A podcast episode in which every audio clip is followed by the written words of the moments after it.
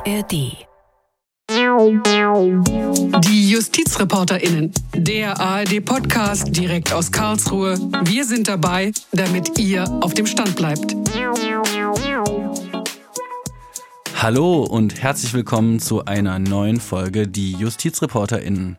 Mein Name ist Fabian Töpel und mit mir im Studio ist mein Kollege Max Bauer. Hallo Max. Ja, hallo Fabian. Asyl und Abschiebung, das ist ja ein heiß diskutiertes Thema zurzeit in der Politik, sowohl in Brüssel als auch in Berlin und in den Kommunen. Zuletzt durch ein Diskussionspapier von Innenministerin Nancy Faeser, Diskussionsentwürfe für ein Gesetz zur Verbesserung der Rückführung. Die Perspektive der Politik es muss entschiedener abgeschoben werden und es müssen Regeln für die Abschiebung verbessert werden, damit eben noch mehr abgeschoben werden kann. Ja, ich frage mich so ein bisschen, Fabian, ob die Abschiebungen wirklich das Hauptproblem derzeit sind. Denn wenn man sich mal die Zahlen anguckt, zum Beispiel die Zahlen im Ausländerzentralregister, dann gibt es ungefähr 300.000 ausreisepflichtige Menschen derzeit in Deutschland.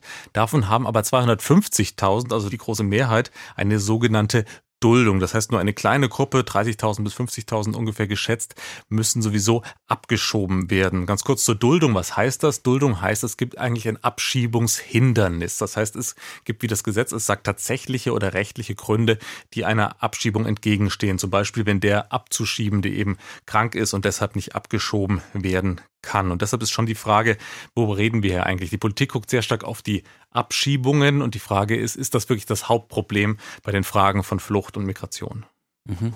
Es ist ja ein sehr populistisches Thema auch, aber ein Punkt, den Frau Feser macht, ist, der Ausreisegewahrsam soll verschärft werden. Deshalb wollen wir uns mal mit der Abschiebungshaft beschäftigen.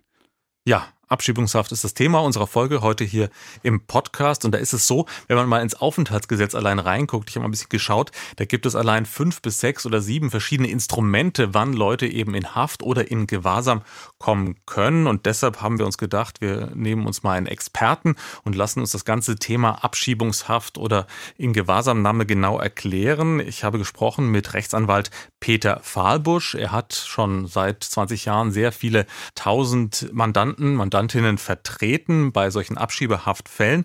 Und ich habe Peter Fahlbusch am Beginn unseres Gesprächs erstmal gefragt, wer sitzt denn überhaupt bei uns in Abschiebehaft? Ja, Abschiebungshaft, ich versuche das mal ganz einfach zu erklären. Abschiebungshaft ist Freiheitsentziehung. Freiheitsentziehung, um Menschen von A nach B zu bringen. Und A sind wir und B ist der Rest der Welt. Das kann Pakistan sein, aber auch Bulgarien, Gambia oder Italien.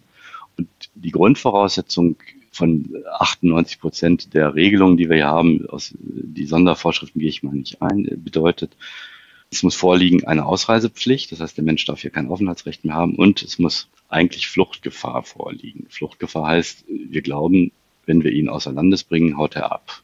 Das ist jetzt die Voraussetzung, die Sie beschrieben haben für die klassische Abschiebungshaft. Ich habe jetzt mal ein bisschen das Aufenthaltsgesetz durchforstet und gesehen, es gibt da sehr viele verschiedene Maßnahmen schon. Das heißt, wenn man ja jetzt den Vorschlag von Nancy Faeser anguckt, da wird jetzt so ein bisschen suggeriert, wir haben nicht genug Methoden, um sozusagen schnell abschieben zu können. Aber wenn man ins Gesetz genau reinguckt, gibt es dann schon sehr viele Möglichkeiten abzuschieben. Unter anderem auch einen Ausreisegewahrsam. Können wir mal ein bisschen so aufdröseln, welche Möglichkeiten es gibt und wie lange jemand auch in Abschiebehaft sitzt? umsetzen kann. Ja, also dass es nicht genug Möglichkeiten gibt, das wage ich mal vorsichtig zu bestreiten wenn man das Gesetz durchforstet, findet man fast in jeder Norm irgendeinen Link zu einer Haftmöglichkeit. Äh, also es gibt Zurückweisungshaft, Zurückschiebungshaft, Vorbereitungshaft. Das betrifft Menschen, die das Land noch gar nicht verlassen müssen. Auch die kann man unter bestimmten Voraussetzungen schon mal in Haft nehmen, prophylaktisch. Dann gibt es den Klassiker Abschiebungshaft, den man mal so noch aufteilen kann in äh, die Haftzurückführung in das sogenannte Heimatland oder aber in ein anderes europäisches Land, was für die Durchführung des Asylverfahren zuständig ist, ist die sogenannte Dublin-Überstellungshaft. Und dann gibt es den von Ihnen gerade angesprochenen Ausreisegewahrsam.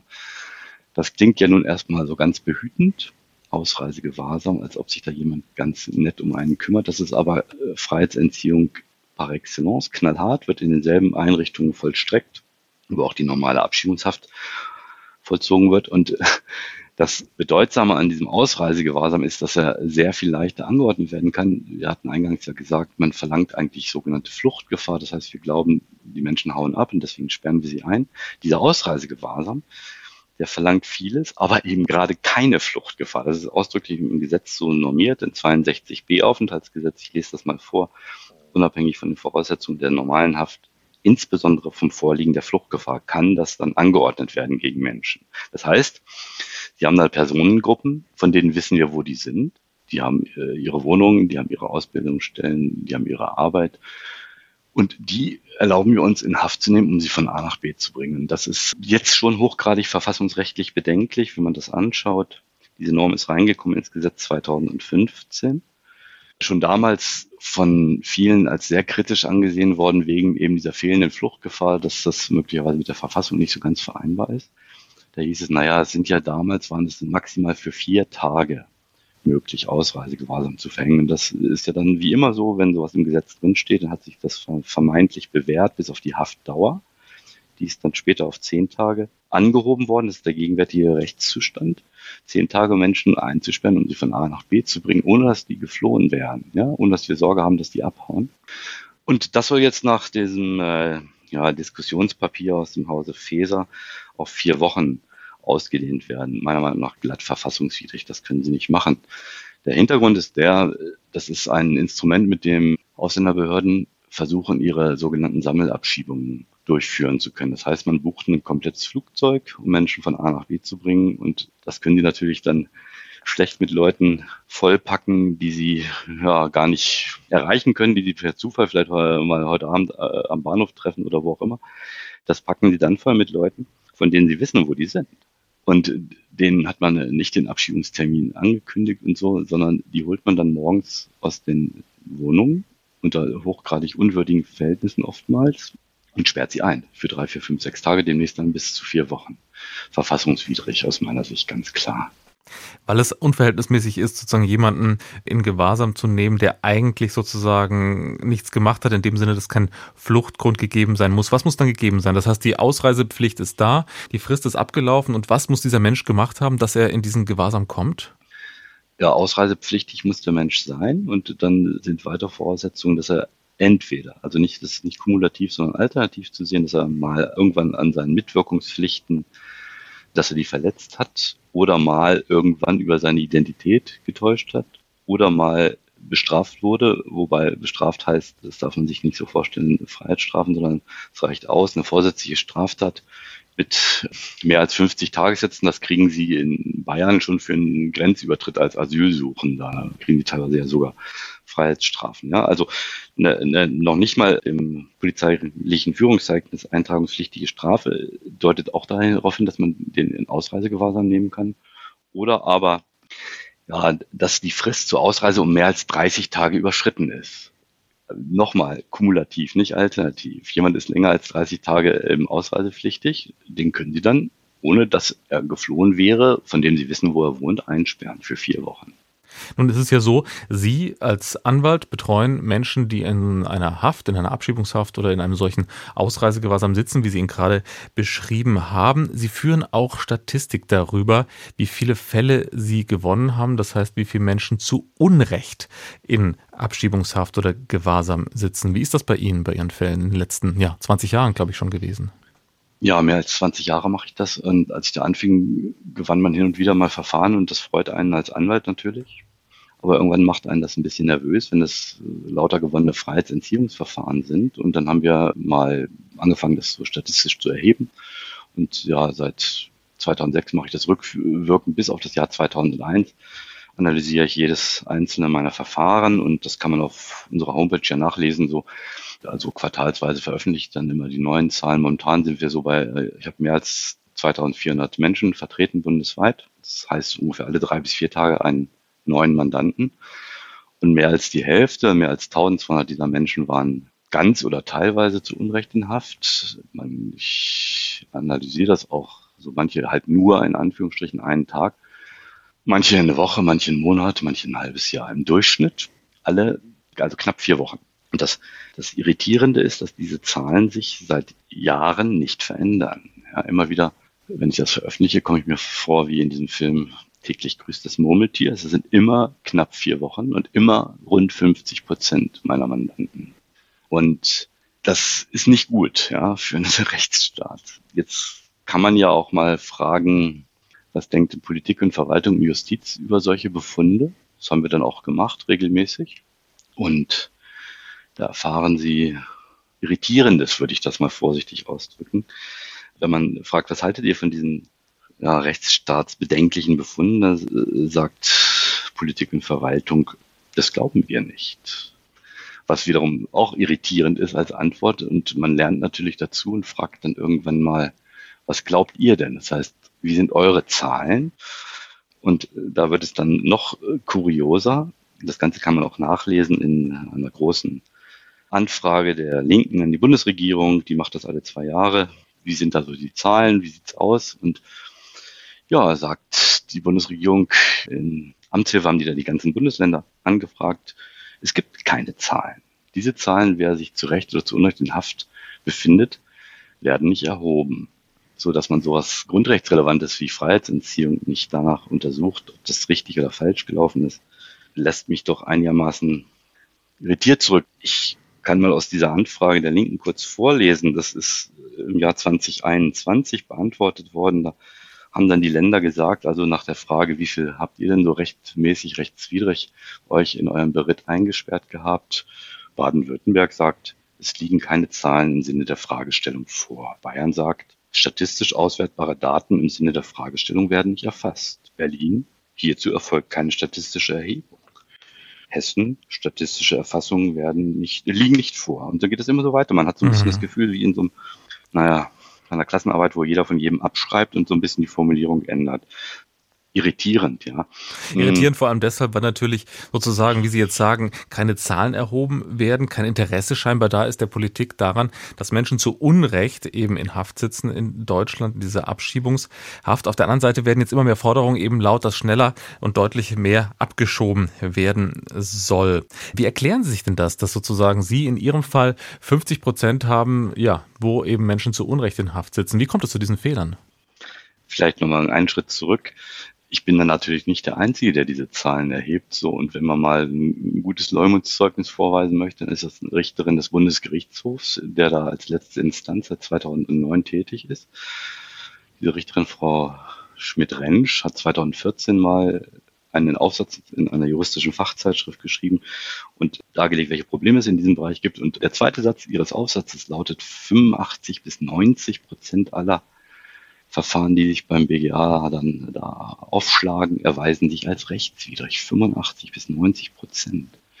Wenn man die Rechtsprechung des Bundesgerichtshofs der letzten Jahre auswertet, man kann das ja machen, das ist ja alles auf mhm. der Homepage des BGA online, sind sie bei einer 60-prozentigen Aufhebungsquote weiterhin. 60 Prozent. Ja, das gibt es in keinem anderen Rechtsgebiet. Und das müsste eigentlich der Justizskandal der Bundesrepublik sein. Aber man geht da einfach schlicht drüber hinweg. Ja, und vor allem, wie kommt es zu den Fehlern, frage ich mich. Also was machen so. da wirklich die Behörden falsch, ganz eindeutig?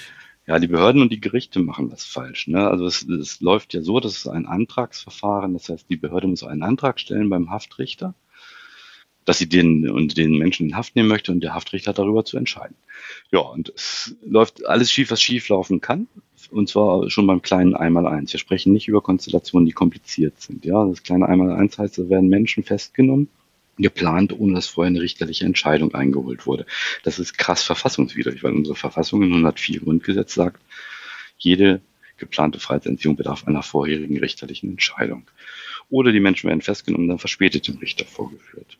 Oder die Behörde, die diesen Haftantrag gestellt hat, war gar nicht zuständig. Oder dieser Haftantrag wurde den Betroffenen da nicht ausgehändigt und oder nicht richtig übersetzt.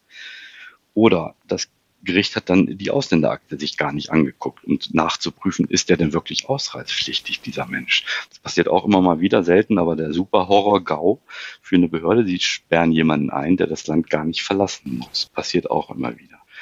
Dann gibt es Anhörungen beim Richter, die sind viel zu oberflächlich. Meine kürzeste Anhörung dauerte sieben Minuten. Das sieht man immer anhand der Abrechnungen der Dolmetscher. In sieben Minuten können Sie ja noch nicht mal den Haftantrag, der mehrseitig ist, irgendjemandem vorlesen. Dann werden Leute, die eingesperrt werden, vergessen im Gefängnis. Das ist ja keine Strafhaft, nicht wahr? Wir sperren die ein, um sie von A nach B zu bringen. Das muss dann möglichst schnell gehen. Das ist ein Ausdruck des Verhältnismäßigkeitsprinzips, der ja aus der Verfassung kommt. Also, wir als Behörde müssen dann Gas geben, auf Deutsch gesagt. Und äh, anscheinend gibt es da regelmäßig dann so, ja, die Entwicklung, na, den haben wir ja eingesperrt. Um den kümmern wir uns erstmal nicht mehr, sondern kümmern uns um andere, die wir vielleicht noch einsperren können. Die werden schlicht vergessen. Bis hin zu Situationen, die man immer wieder erlebt auch, dass Gerichte dann Haftentscheidungen aufheben und die Leute werden nicht aus der Haft entlassen, weil das nicht kommuniziert wird, dass die Haftaufhebungsentscheidung da ist. Dann sind die weiter, mein Spitzenreiter in dem Bereich ist knapp 14 Tage, war der weiter in Haft, ohne dass es eine rechtfertigende richterliche Entscheidung. Nicht wahr? Dann haben die Leute Anwältinnen, die werden nicht zur Anhörung geladen, das ist ein krasser Verfahrensfehler.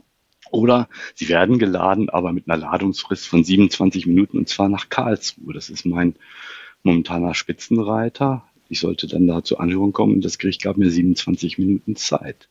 Das ist natürlich ein Ding äh, der Unmöglichkeit. Und Sie sitzen in Hannover, genau. Ich sitze in Hannover, also und naja, ich habe auch nicht die Gabe der Bilokalität mittelalterlicher Heiliger, ja, die manchmal ja an verschiedenen Orten gleichzeitig sein können. Also das läuft alles derartig schlecht. Und das sind keinerlei Fragen, die kompliziert sind, Jurist. Die gibt es auch, ja. Aber na, und dann haben sie natürlich, also der, der Horror ist, wenn sie so vulnerable Personengruppen haben, die gar nicht haftfähig sind. Angefangen bei kleinen Kindern, Kleinstkindern, über alte, kranke, schwangere Menschen. Da wollte ich noch einhaken, Herr Fahrbusch, genau, weil da gibt es eben auch viel Kritik von Rechtsanwältinnen, die eben Mandanten beraten in Abschiebungshaft. Es kommt wirklich vor, dass Familien mit Kindern in Abschiebungshaft kommen. Ja, das passiert so. Also es soll nicht mehr so richtig passieren. Das war früher gang und gäbe. Und dann hat man irgendwann mal erkannt, dass das vielleicht keine richtig gute Idee ist, so Klein- und Kleinstkinder einzusperren. Im Gesetz ist es so geregelt, dass wir Minderjährige nur ausnahmsweise und unter Beachtung, strengster Beachtung des Kindeswohls einsperren. Die Variante, die sich jetzt entwickelt hat oder zu entwickeln scheint, ist folgende. Man sperrt die Eltern ein oder den Elternteil sind ja meistens die Mütter und die Kinder steckt man so lange in eine Jugendeinrichtung. Und die Jugendämter halten das meistens für in Ordnung, was ich auch merkwürdig finde. Wo soll denn, ich hatte mal eine Mutter mit vier Kindern, wo sollen die kleinen Kinder, wo sollen die denn untertauchen? Ja? Mit vier Kleinstkindern von drei bis elf. Also eine Menge wirklich rechtsstaatliche Probleme in einem ganz wichtigen Bereich, einem Bereich, wo heftig eingegriffen wird in Freiheitsrechte.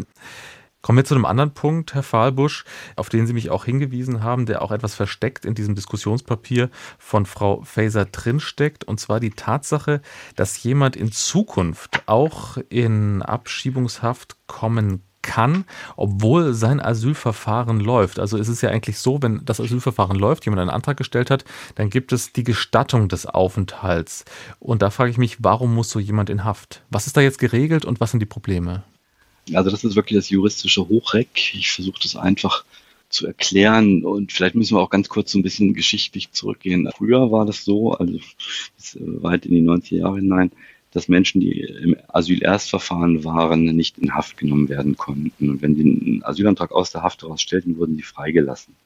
Da gab es dann Verschärfungen immer mal wieder. Der gegenwärtige Zustand ist so, wenn Sie einen Asylantrag aus der Freiheit herausstellen, also noch nicht in Haft sind, dann dürfen sie nicht in Haft genommen werden. Ich verkürze das. Ist, der Teufel steckt wirklich im Detail. Ja, wenn Sie einen Asylantrag aus dem Gefängnis herausstellen, dann bleiben sie in Haft und bekommen ihr Asylverfahren im Gefängnis. Was natürlich erheblich sehr viel schwieriger ist. Ja, die müssen eine Anwältin finden, die dorthin geht. Sie müssen das mit Dolmetscher natürlich vorbereiten. Sehr kompliziert. Dieses Diskussionspapier aus dem FESA-Ministerium möchte das jetzt aufgreifen und noch weiter verschärfen dahingehend, dass selbst dann, wenn ein Asylantrag aus dieser Freiheit herausgestellt wird oder die Voraussetzungen vorgelegen haben, dass man hätte Haft anordnen können, so ist das formuliert, dann kann man jemanden, auch einen Asylerstantragsteller einsperren. Das betrifft dann vor allem diese Leute, die äh, über die meistens bayerisch-österreichische Grenze einreisen, im Zug oder auf der Autobahn kontrolliert werden im Zuge dieser ja, vorübergehenden, seit Jahren schon bestehenden Grenzkontrollen dort Asyl sagen. Häufig haben wir da Syrer, die auf der Balkanroute unterwegs waren. Die werden dann dem Haftrichter vorgeführt und in Haft gebracht. Und die werden dann ihr Asylverfahren in Zukunft ausschließlich aus der Haftanstalt herausführen können. Wie soll das denn dann gehen? Also ein, also ein vernünftiges Asylverfahren aus der Haft raus, das können sie einfach nicht leisten. Und das ist die Idee und das ist hochgradig bedenklich, aber ist sozusagen Abschluss einer Entwicklung, die wir seit Jahren sehen. die Möglichkeit der Totalinhaftierung von Asylsuchenden. Und da geht es nicht um Menschen, die irgendwie den zweiten, dritten, fünften Asylfolgeantrag stellen, seit 20 Jahren im Land sind. Es geht um Erstasylantragsteller, die ersten als deutschen Boden betreten. Und der juristische Grund ist dann formell zumindest, dass sie, wie die meisten Menschen aus Bürgerkriegsländern, illegal eingereist sind. Ja, dann versuchen die mal eine legale Einreise aus Bürgerkriegsländern. Das geht ja gar nicht, auch wenn das irgendwie möglicherweise mhm. so äh, Bevölkerung immer denkt. Die bekommen ja zum Beispiel gar kein Visum, um hier äh, einreisen zu können, um hier einen Asylantrag zu stellen. Und sie müssen den Asylantrag in Deutschland stellen. Sie können ihn auch nicht bei der deutschen Botschaft in wo auch immer stellen, nicht wahr? Also, da beißt sich der Teufel in den, äh, die Katze in den Schwanz. Das geht nicht. Sie müssen hier einreisen und werden kontrolliert und gehen in Haft. Vor 15 Jahren, weil wäre das völlig undenkbar gewesen. wenn man dann in den Bundestagsprotokollen zu den Änderungen damals nachliest, heißt es immer, naja, die richtigen Asylsuchenden, die wollen wir damit nicht treffen. Jetzt können sie jeden damit treffen, wenn das Gesetz werden sollte. Welches Bedürfnis könnte man überhaupt sehen für eine Haft von jemandem, bei dem ein Asylverfahren läuft und der eigentlich auf eine Entscheidung in einem rechtsstaatlichen Verfahren wartet? Ja, auch das ist eigentlich blanker Populismus, ja. Und wenn man sich die Zahlen anschaut, wie viele Menschen davon betroffen werden, sind das für jeden Einzelnen und jeder Einzelne natürlich schrecklich. Mhm. Aber wenn man sich anschaut, was auf der Welt so los ist, ja, ist das natürlich absolut vernachlässigbar, ja. Da setzt man nach außen ein Zeichen der Stärke und glaubt vielleicht den Menschen wahrmachen zu können, wir werden dadurch Migration steuern. Mitnichten. Die Leute, die aus subsaharischen Gebieten weggehen, die werden sich auch durch so ein Faserpapier nicht davon abhalten lassen, auf irgendwelche Boote zu steigen. Und ich glaube, da wäre auch mal äh, Politik gut beraten, mit Bevölkerung offen zu reden. Das sind ja eigentlich diese Flüchtlinge, über die wir gerade reden, das sind ja die Schwächsten eigentlich unserer Gesellschaft und mit denen müssten wir eigentlich am besten umgehen. Die Schweizer Verfassung hat in ihrer Präambel eine wunderbare Formulierung, dass die Stärke eines Volkes sich am Umgang mit den Schwächsten zeigt. Und da sind wir gerade auf dem Weg, uns zu verabschieden. Vielleicht noch ein Wort zu gerechten Lösungen. Ja, das, was wir hier versuchen, nationalstaatlich zu machen oder auch als EU-Migration irgendwie der zu kontrollieren, dass die Leute nicht zu uns kommen, das ist natürlich sehr wohlfeil, ja, weil wir hier aus einer sicheren Position mitten in Europa heraus sprechen. Da gibt es ja schon seit Jahren Überlegungen dazu. Das führt ja in Fragen der globalen Bewegungsfreiheit und der globalen Gerechtigkeit. Man muss sich fragen, wie schafft man denn gerechte Lösungen und äh, wer erlaubt uns eigentlich, diese Menschen von A nach B zu bringen und in Haft zu nehmen? Das sind Fragen, die sich auch JuristInnen stellen müssen. Haben wir die restliche Bevölkerung der Welt gefragt? Nein, haben wir nicht. Und gerechte Lösungen wären die, dass man äh, Regelungen trifft, ohne zu wissen, wo man am Ende von diesen Regelungen betroffen wird. Ja, ist man Mann oder Frau? Ist man alt oder jung? Ist man gesund oder krank? Und lebt man vielleicht in Deutschland oder lebt man in subsaharischen Regionen? Und ich bin sicher, wenn derartige Regelungen so getroffen werden würden, würden die Rüttes, Melonis und von der Leyen für sich und ihre Familien nicht so abkommen, wie jetzt mit Tunesien geschlossen treffen, weil man Sorge haben müsste, dass man auf einmal selbst an einer tunesisch-libyschen Grenze im Wüstensand sitzt. Sie kritisieren jetzt, dass wir sozusagen mit diesen Asylrechtsregelungen, die wir haben, die wir jetzt auch wieder verschärfen, eigentlich im Grunde aus einer privilegierten Position heraus Gesetze machen und an diesen privilegierten Positionen einfach blind festhalten. Wir haben am Anfang darüber gesprochen, welche Zahlen es überhaupt sind, über die wir sprechen. 30.000, vielleicht 50.000 Menschen, die abgeschoben werden könnten. Lassen Sie zum Schluss vielleicht mal Ihren langjährigen Erfahrungen ein kleines Fazit ziehen. Was wären Ihre Alternativvorschläge? Was sollten wir mit diesen Menschen machen? Naja, die Frage kann man entweder als Jurist beantworten oder als sonstiger äh, politisch denkender Mensch. Ich beantworte die mal als Jurist. Das sind, wir haben uns entschieden als Mehrheitsgesellschaft momentan, mh, Menschen einzusperren, um sie von A nach B zu bringen. Das habe ich ja als Anwalt auch erstmal zu akzeptieren. Aber wenn das so schlecht läuft, wie es jetzt läuft, müssen uns erstmal fragen, was passiert da eigentlich? Ja, und ich hatte es im Laufe unseres Gesprächs ja erwähnt, es gibt überhaupt gar kein belastbares Zahlenmaterial dazu. Das heißt, was es bräuchte, wäre ein sofortiges Moratorium der Gestalt, dass man keine Leute mehr in Haft nimmt. Es ist übrigens ein Irrglaube zu denken, mehr Haftanstalten und mehr Inhaftierung führen zu mehr Abschiebung. Das Ganze ist vom Europäischen Gerichtshof 2021 thematisiert worden. Da gibt es Bundesländer, die sperren kaum Menschen ein. Oder gar nicht und schieben relativ viele Leute ab. Und es gibt Bundesländer wie Bayern, die sperren sehr viele Leute ab und schieben im Verhältnis dazu wenig ab. Okay, ein Moratorium bräuchte es. Kurz mal stiller und innehalten, was machen wir hier? Untersuchen, wie kommt es zu diesem Befund? Und untersuchen, wieso irritiert das hier niemanden in unserer Gesellschaft? Das sind unsere Gefangenen, das sind alles Eingriffe auf unsere Verfassung, auf uns letztlich. Ja, dann müsste man einen Pflichtanwalt einführen, endlich für diese Leute. Das hatten wir nicht besprochen bisher. Die Situation die stellt sich auch deshalb so schlechter, weil die Leute allein sind vor Gericht. Die verteidigt niemand, die kriegen keinen Anwalt gestellt, anders als in Strafverfahren. Dann bräuchte es großzügige Entschädigungsregelungen für die Leute, die wir zu Unrecht eingesperrt haben. Teilweise, wie gesagt, monatelang.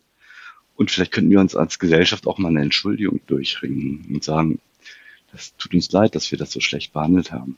Und wenn wir all diese Bedingungen erfüllt hätten, dann könnten wir überlegen, machen wir weiter oder nicht. Und letztes Wort, es gab mal im Jahr 2014 aufgrund von zwei Entscheidungen des Europäischen Gerichtshofs und des Bundesgerichtshofs eine Situation, dass im Sommer 2014 die Abschiebungshaftanstalten leer standen. Leer heißt nicht sprichwörtlich, sondern tatsächlich. Da waren keine Gefangenen mehr drin, weil Deutschland da die rechtlichen Vorgaben nicht erfüllt hatte. Und es ging monatelang so. Und die Welt ist nicht untergegangen man hat damals auch Menschen abgeschoben ohne Haft. Vielleicht könnte man sich daran mal erinnern und sagen, einsperren müssen wir die jedenfalls nicht. Das sagt der Rechtsanwalt Peter Fahlbusch. Wir haben gesprochen über Abschiebung und vor allem Abschiebehaft und die vielen rechtsstaatlichen Fragezeichen hinter diesem sehr, sehr fraglichen Instrument unseres Rechtsstaates. Herr Fahlbusch, ganz herzlichen Dank für das Gespräch. Gerne. Ja, Max, das war wirklich ein sehr spannendes Gespräch. Die Perspektive von Rechtsanwalt Fahlbusch ist ja jetzt so etwas eine andere als die aktuell in der politischen Diskussion. Es geht ja da eher um mehr und schnellere Abschiebungen. Genau, und das haben wir uns gedacht, was ist eigentlich vielleicht auch mal die andere Perspektive, die rechtsstaatliche Perspektive eben auf die Abschiebehaft. Und ich habe da schon, muss ich sagen, einiges gelernt vom Rechtsanwalt Peter Fahlbusch, denn vor allem ist mir dieses Grundproblem nochmal genau bewusst geworden, also dieses rechtliche Grundproblem, dass im Grunde bei der Abschiebungshaft ja Menschen in Haft sitzen, nicht weil sie eine Straftat begangen haben, sondern eigentlich nur, weil sie das Land verlassen müssen und es eben eine Fluchtgefahr gibt und man eben mit dieser Haft die Abschiebung angeblich sichern möchte. Und das ist auch so ein bisschen das große Problem, was ich jetzt bei diesen Vorschlägen von Nancy Faeser sehe, dass sie eben den Ausreisegewahrsam verlängern möchte auf 28 Tage. Wir haben ja gelernt, Ausreisegewahrsam Gewahrsam, das ist eben eine Haft, da kann ich schon reinkommen, auch wenn keine Fluchtgefahr besteht. Also ein heftiger Eingriff, vier Wochen in Gewahrsam, ohne dass ich eigentlich irgendwas gemacht habe. Und das hat mir schon zu denken gegeben, neben den ganzen anderen Schwierigkeiten, die Rechtsanwalt Peter Fahlbusch uns ja bei der Abschiebehaft erklärt hat. Und man muss schon sagen, ein sehr, sehr rechtsstaatlich fragliches Instrument, Menschen, die man abschieben möchte. Da kann man auch drüber diskutieren, aber extra noch in Haft zu nehmen. Das ist das, was ich so mitnehme aus unserem Podcast. Ja, ich nehme mit, dass Zeit doch immer eine sehr große Rolle spielt. Also ich fand es doch erstaunlich, wie wenig Zeit da vor Gericht dann oft auch den Rechtsanwälten gegeben wird und auch die, die Haftzeit jetzt hier auch eine große Rolle spielt. Also danke Max, das war wirklich sehr, sehr spannend. Und äh, zum Schluss haben wir noch einen Podcast-Tipp für euch. Das Thema KI, also künstliche Intelligenz, das beschäftigt uns ja auch hier im Podcast. Wir haben auch schon darüber gesprochen. Und das betrifft aber nicht nur die Justiz, sondern das wird ja auf so vielen verschiedenen Ebenen gerade diskutiert. Und deswegen macht es natürlich auch Sinn, diesem Thema einen eigenen Podcast zu widmen. Und der heißt der KI-Podcast und da hören wir doch mal kurz rein. Hi, ich bin Gregor Schmalzried. Ich bin Marie Kill. Und ich bin Fritz Espenlaub. Moment, ich glaube, irgendwas stimmt heute nicht mit Fritz. Der klingt irgendwie anders. Kannst du das nochmal sagen? Okay, warte kurz, Moment.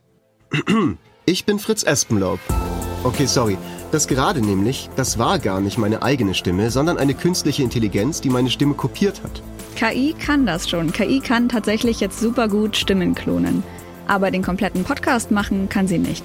Zumindest noch nicht. Also künstliche Intelligenz überschwemmt ja gerade förmlich die Welt. Sie wird jeden Tag immer besser und deswegen beschäftigt das Thema auch nicht mehr nur Fachleute, sondern es beschäftigt uns eigentlich alle. Und deswegen stellen wir uns in diesem Podcast die Fragen, die so viele Menschen gerade beschäftigen. Sind wir jetzt bald alle arbeitslos? Kann ich Bildern im Internet noch trauen? Und wie kann ich ChatGPT in meinem Alltag am besten einsetzen? Und wann muss ich diesen Podcast nicht mehr selber aufnehmen, sondern kann einfach meinen KI-Klon hinschicken? Fritz, die Frage, die stellen wir erstmal hinten an, okay? Okay, na gut. Aber sie steht auf der Liste. Der KI-Podcast, jede Woche in der ARD Audiothek und überall, wo es Podcasts gibt.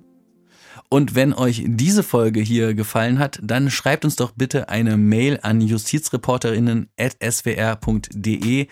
Wir freuen uns immer über Lob, aber auch über Kritik. Und das war's dann auch für diese Woche. Wir sagen Tschüss und bis nächste Woche. Ja, tschüss. Vielen Dank.